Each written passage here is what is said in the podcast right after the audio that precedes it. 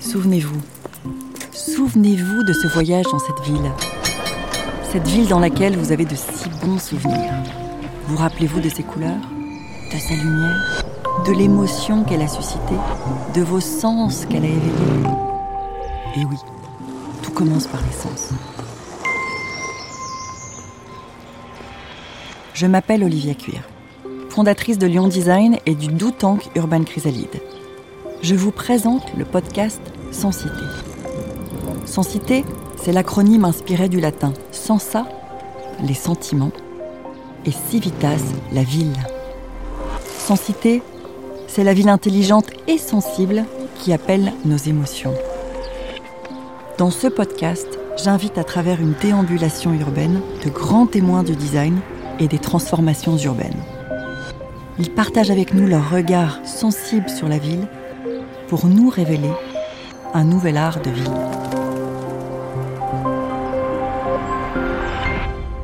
Bonjour Marc Aurel. Bonjour Olivia. Merci de participer à notre podcast Sans Cité pour parler de ta vision de la ville, de ses espaces publics, de son mobilier et de ton idée très personnelle de la cité. Nous sommes à Marseille, une ville que tu chéris tout particulièrement. Marc, tu es, à mes yeux, l'un des seuls designers urbains.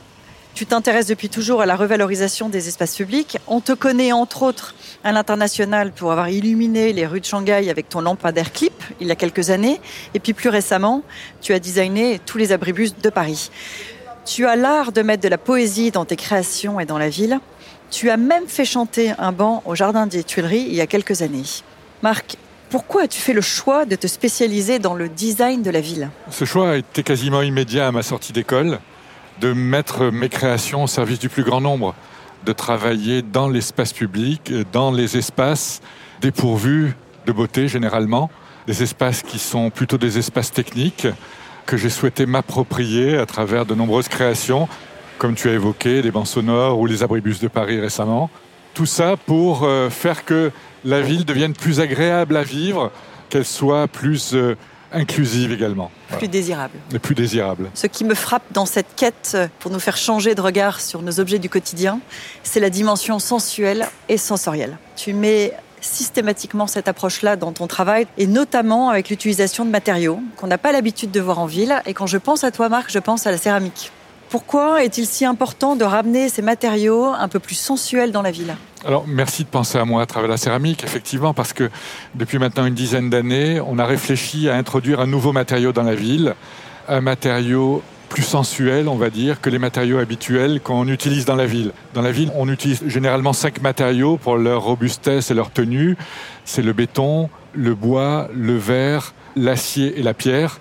Et c'est vrai que j'ai été euh, le premier à introduire la céramique dans l'espace public pour que les objets qu'on imagine et qu'on conçoit pour la ville soient, comme tu l'évoquais, des objets qui parlent davantage à l'habitant, qui parlent davantage à l'utilisateur, par le toucher de la matière, par la qualité de leur finition, parce que ces objets vont réveiller nos sens en fait. En fait, c'est des objets qu'on pourrait trouver à l'intérieur, des objets intérieurs qui du coup, qui dans l'extérieur amènent aussi un peu plus de chaleur humaine dans la ville C'est ça, c'est vraiment ça. C'est un, décalage, et ça a toujours été ça mon travail, c'est de décaler dans l'espace public des objets de l'intérieur vers l'extérieur. On amène les codes de l'intérieur à l'extérieur pour qu'on s'approprie un peu mieux la ville. Et la notion de sens est extrêmement importante parce que qu'est-ce qui fait qu'on se sente vivant dans notre quotidien?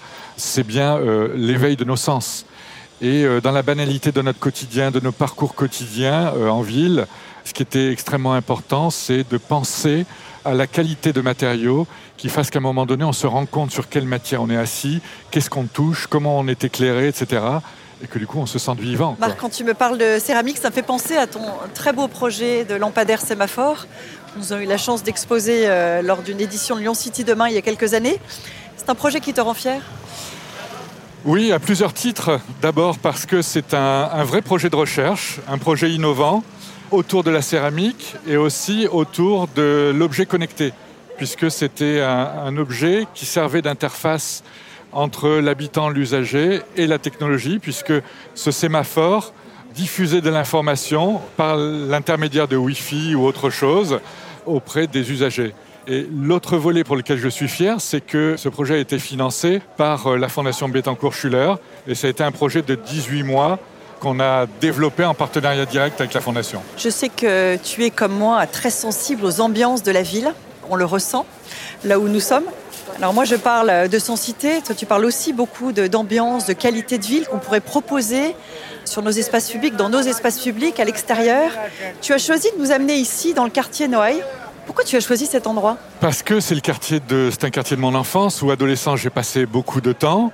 C'est un quartier extrêmement populaire, donc euh, vivant. On a l'impression d'être à la fois euh, ici à Marseille et puis partout euh, dans le monde entier parce qu'il y a une énorme mixité de population. C'est ce que je trouve intéressant. Et c'est un quartier qui vraiment caractérise, je trouve, euh, Marseille et ce qu'est Marseille. Marc, qu'est-ce qui est censité dans, dans ce quartier, dans cette ruelle? Alors là, on ne peut pas être plus censité que ça. On est au cœur de ce qu'on pourrait appeler censité. Tous nos sens sont en éveil en traversant euh, le marché des Capucins dans le quartier de Noailles. Là, ça sent la menthe. Euh, on voit euh, des pois chiches qui sont à vendre, euh, de la viande sur des étals de partout. moi, mes sens sont complètement en éveil, non seulement olfactifs, mais aussi le son qu'on a à côté, toutes les les nationalités qui se côtoient ici, les langues qui sont parlées. Et se parlent. Oui, c'est ça. Et moi, je suis au cœur de la Méditerranée. Là, on pourrait être à Athènes, on pourrait être à Istanbul, euh, on est transporté. En Sicile, on est complètement transporté. Et c'est toujours un endroit qui me fait autant rêver. Depuis mon, adolescence ou mon enfance, quand je traversais ces rues-là pour acheter des morceaux de pizza parce que c'était les meilleurs et les moins chers de Marseille, j'ai toujours la même émotion, en fait. C'est un quartier que tu aimes où tu te sens bien. C'est ça. Moi, ce quartier me fait penser aussi à, à mon enfance où on avait une, une réelle proximité entre habitants avec les voisins. Et ici, on a l'impression de, cette proximité. On a l'impression que tout le monde se connaît. C'est ça, et même de solidarité, en fait. Quand on regarde les gens qui échangent entre eux, qui discutent, qui s'aident à traverser. En fait, on est dans une ville qu'on peut appeler euh, globalement un espace apaisé. On se sent en sécurité dans un endroit comme ça. Et c'est vraiment la ville apaisée ici, c'est vrai. On est vraiment dans un sentiment de sécurité. Oui. on parle toujours de la ville avec le sentiment d'insécurité quand on est dans un endroit bien apaisé, c'est bien aussi de... Tu es en insécurité si tu viens déranger euh, l'organisation établie de lieux comme ça, en fait. Parce que ces lieux ont des organisations qu'on ne voit pas, qui sont établies. Si on, on le traverse, on le vit, on, on l'utilise euh, et on le respecte. on le respecte, il n'y a pas de souci quoi en fait. Qu'est-ce que tu penses d'ailleurs de cette de la densité? On oppose souvent euh, densité étalement urbain, mais dans la ville finalement, ce qui est intéressant, il me semble, c'est de la densité si on a de l'intensité comme on est en train de le vivre là aujourd'hui. Exactement. La densité, je pense qu'elle doit se, se composer Là, on est dans un quartier qui est très dense, mais Marseille, ce qu'il faut savoir, c'est la ville de France la plus étendue. Elle est sur un territoire très vaste. Et donc c'est aussi ce qui fait sa qualité. Donc il y a une densité urbaine dans un cœur urbain qui est défini et limité, mais après, au-delà de ce quartier, au-delà du centre-ville, on a la mer, on a la campagne, on a les villages qui constituent Marseille. Quand, quand on parle de, de liens dans la ville, moi j'aime bien parler de mobilier urbain parce que je pense que ça participe aussi à créer du lien entre les gens, mais il y a d'autres choses, ça va bien au-delà. Le design urbain, c'est bien plus que du mobilier urbain. Il y a aussi d'autres facteurs, on parle beaucoup de l'eau, j'aime beaucoup cette thématique de l'eau. Et puis il y a la lumière, que tu as beaucoup, beaucoup travaillé dans plein de villes. Qu'est-ce que tu peux nous dire par rapport à ça? Et qu'est-ce qui favorise pour toi les liens entre les gens dans la ville? Alors effectivement, le design urbain va au-delà du mobilier. Le mobilier n'est qu'une donnée, n'est qu'un élément dans la conception globale de l'espace urbain. La lumière, euh, l'eau et bien d'autres choses, tout ce qui participe à créer, à réaliser des ambiances urbaines en fait, de qualité, des ambiances où l'on se sente bien. Donc la lumière est une donnée sur laquelle nous travaillons parce que la ville existe de jour, mais elle existe de nuit aussi. Donc il ne faut pas oublier la perception nocturne qu'on a de nos villes, de la ville, et comment créer des paysages nocturnes de qualité. Euh, toute la difficulté aujourd'hui, c'est de sortir de nos habitudes. On est aujourd'hui euh, engoncé dans un formalisme issu du 19e siècle. Aujourd'hui, la ville dans laquelle nous vivons, même ici à Noailles, la ville que nous traversons, le quartier que nous traversons... C'est encore la ville du 19e. C'est encore la ville du 19e siècle. Et toute la difficulté, c'est de la faire évoluer, de la transformer. L'éclairage vient toujours d'en haut, alors que l'éclairage pourrait venir d'en bas être pensé différemment. Non, mais on applique toujours les mêmes et modes. Elle vit 24-24, ce qui n'était peut-être pas le cas au 19e. Oui, on est aussi sur une autre temporalité parce que au 19e siècle, euh, la ville ne vivait pas sur euh, de la manière dont on est aujourd'hui. Dans cet espace Noailles, ce qui est extrêmement intéressant, c'est que là, on n'a pas de mobilier hein, mm. autour de nous. Qu'est-ce qu'on a? On a de la vie. C'est parce qu'il y a une appropriation de la population. Il y a des marchés, ça vit, ça discute. On a interpellé depuis tout à l'heure qu'on traverse ce quartier par tout le monde qui veut discuter avec nous et échanger. Ça, je pense que c'est lié à la mixité de la population qui est ici et c'est lié au fait que Marseille, c'est une ville qui intègre. Euh, parce que c'est une ville qui a toujours intégré toutes les communautés depuis les Grecs. Et c'est ce qui est extrêmement intéressant. elle, est bâtie sur une histoire qui fait qu'elle l'intègre facilement. Alors c'est une ville qui n'est pas facile. Hein. Beaucoup de gens y viennent et ne s'y plaisent pas par toute cette mixité, par ce brouhaha et ce bazar ambiant. Mais quand on l'aime, euh, on l'aime vraiment, quoi, en fait. Elle est attachante. Elle est attachante. Quelle serait ta principale piste de réflexion pour faire que nos espaces publics en ville soit plus désirable bah, Je crois que c'est ce qu'on est en train d'évoquer ici. Pour qu'il soit plus désirable, il faudrait qu'il y ait une appropriation euh, possible par la population des espaces publics. Aujourd'hui, je reviens encore à cette idée du 19e siècle. On est contraint par une, géométrie de l'espace. Une géométrie qui est une géométrie en, en, lanière où on a les trottoirs, les voies de circulation, les voies bus, les trottoirs de nouveau, etc. On a la chance qu'aujourd'hui, on a pris conscience qu'il fallait réduire la quantité de voitures dans nos villes. Donc, on va récupérer de l'espace public pour le piéton.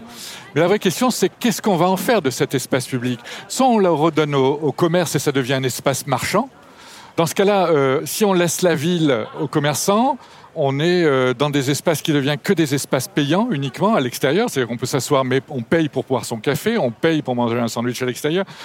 Mais je crois qu'il faut aller au-delà de ça. Il faut que la ville puisse être appropriable par tout le monde. Et créer une vraie porosité entre l'espace privé et public, si je comprends bien. Ah ça bien entendu, mais ça c'est un élément, je dirais, euh, sous-jacent, parce qu'aujourd'hui, nos espaces privés sont tellement réduits par le coût des logements aujourd'hui, des loyers ou les coûts de l'acquisition, qu'on vit de plus en plus sur des, dans des espaces intérieurs qui sont des espaces réduits. Et donc en fait, comment est-ce qu'on peut améliorer notre qualité de vie en faisant que prolongement de l'habitat. En fait. C'est ça, c'est le prolongement de l'habitat. Mais c'est ce qu'on a tous connu peut-être si on a euh, vécu dans des villages ou si on a vécu dans des quartiers populaires. Le devant de la maison était quand il faisait beau le lieu où on se rencontrait, quoi, en fait. Voilà. Et aujourd'hui, euh, tout ça a disparu. Mais euh, j'ai bon espoir que ça revienne quand même. Voilà. J'ai une question. On a, on a échangé à plusieurs reprises de, de direction artistique de la ville. On sait que pour imaginer la, ville de demain, il faut absolument une vision globale, une vision pluridisciplinaire, une vision design. Entre euh, passionnés du design, on peut le partager. Comment tu verrais les choses si tu avais un conseil à donner euh, aux élus, à nos candidats? Tu dirais quoi? Tu leur proposerais quoi comme projet pour améliorer justement cette identité de la ville? Je pense que pour améliorer, comme tu viens d'évoquer, ça passe par euh, mettre en place une vraie méthodologie de réflexion pour comprendre ce qu'est la ville on ne peut pas répéter le même aménagement à Bordeaux, Marseille, euh, Nantes. Ce n'est pas possible. Donc je pense qu'il faut avoir une, une vraie vision de ce que pourrait être une direction artistique. Et le designer est à même, je pense c'est certainement le plus à même des professionnels à avoir cette direction artistique, parce qu'il euh, a été formé pour avoir un rôle de chef d'orchestre, de coordonner, euh, de coordonner euh, différents acteurs, que ce soit à la fois la population, mais aussi le volet technique, technologique, industriel. Il a cette capacité-là. Et je crois que ce qui manque vraiment, c'est ça, c'est une direction artistique qui permet de, de faire émerger l'identité d'un lieu pour comprendre ce qu'est ce qu'est un lieu et de faire que ce lieu puisse être qualifié de manière appropriée et non pas sur un mode quasiment catalogue, parce qu'aujourd'hui la ville est faite quasiment sur un mode catalogue. Que veux-tu dire par catalogue? Catalogue, c'est qu'aujourd'hui, nos élus ont en tête des modèles des modèles d'aménagement d'espace public. Ils ont vu quelque chose à Bordeaux, ils veulent la même chose. Ils ont vu quelque chose à Strasbourg, ils veulent la même chose. Et tout ça manque de contextualisation et de créativité. Et puis d'observation. Et d'observation, bien entendu. Alors, euh, ce qui a été créé à Bordeaux marche très bien à Bordeaux. Ce qui a été créé à Strasbourg peut très bien marcher à Strasbourg. Mais je ne suis pas convaincu que ça fonctionne à Marseille, par exemple. Merci Marc. Nous allons poursuivre cet échange passionnant pour une deuxième partie en studio. Mais avant de nous quitter, je t'invite à répondre à deux questions récurrentes du podcast. Des questions qui sont peut-être un peu plus personnelles, qui euh, aideront aussi les auditeurs à mieux, à mieux te connaître. Alors, si tu devais résumer ton rapport à la ville à une émotion, ce serait laquelle? Une seule, c'est difficile. Euh, la joie. Moi, je trouve que la joie est un élément important. Et je pense que c'est quelque chose qui me structure parce que la joie vient de l'enfance. Et elle est spontanée. Et elle est spontanée, voilà. En dehors de, de Marseille, que tu aimes beaucoup, quelle est la ville qui t'a le plus marqué, sensoriellement parlant? Alors, directement, je vais te répondre, Olivia, c'est Hong Kong. Parce que j'ai eu la chance d'y aller à de nombreuses reprises et qu'à la fois on est dans une densité urbaine incroyable quand on est au cœur de Kowloon et qu'en quelques minutes on prend un bus, on prend un taxi, on se retrouve au bord d'une plage ou sur une île, on est dans un endroit complètement incroyable. Et c'est ce rapport entre euh, le paysage, entre la nature et entre la ville extrêmement dense qui me fait quelque part penser à Marseille, même si on n'est pas sur les mêmes densités, mais dans ce rapport au paysage et au territoire. Oui, et au voyage aussi. Et au voyage, bien sûr. Sûr, sur une journée à Marseille, on voyage. Ah mais je, pense qu'à Hong Kong, c'est à peu près la même chose. C'est pareil, c'est pareil. Écoute, merci Marc. Je te propose d'aller euh, direction du studio. Et puis quant à nous, je vous retrouve au prochain épisode euh, du podcast. Merci Olivia. À bientôt.